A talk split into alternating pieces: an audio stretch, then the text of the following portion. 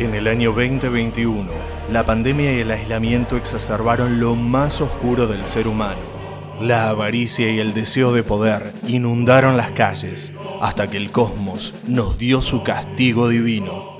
Ahora un meteorito se dirige a la Tierra y el mundo está llegando a su fin.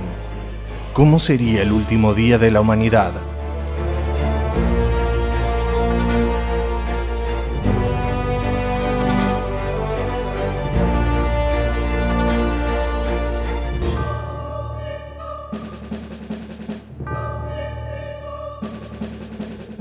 El siguiente programa estigmatiza a personajes de la vida cotidiana.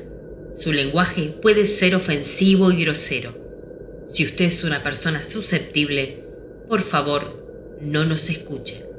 Bienvenidos al último podcast del fin del mundo.